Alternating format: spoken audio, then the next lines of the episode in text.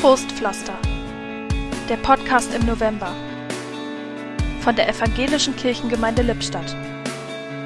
Heute mit Sigurd Kurt Kassner. Letzte Woche habe ich mich mal wieder an einem ziemlich scharfen Schneidegerät in meiner Küche geschnitten. Diesmal hörte es gar nicht mehr auf zu bluten und auch ein Pflaster konnte zunächst mal keine Abhilfe schaffen.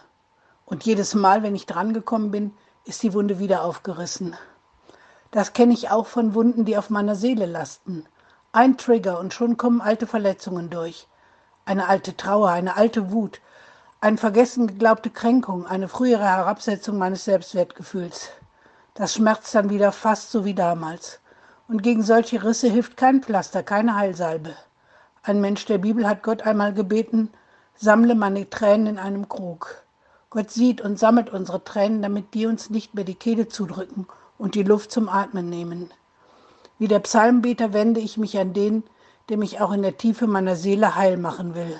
In Psalm 147 steht, er heilt die Menschen, die innerlich zerbrochen sind und verbindet ihre Wunden. Die Nähe Gottes zu spüren und meine Verletzungen in seine Hand zu legen, verspricht tiefe innere Heilung. Im Podcast sprach heute Sigurd Kurt Kassner.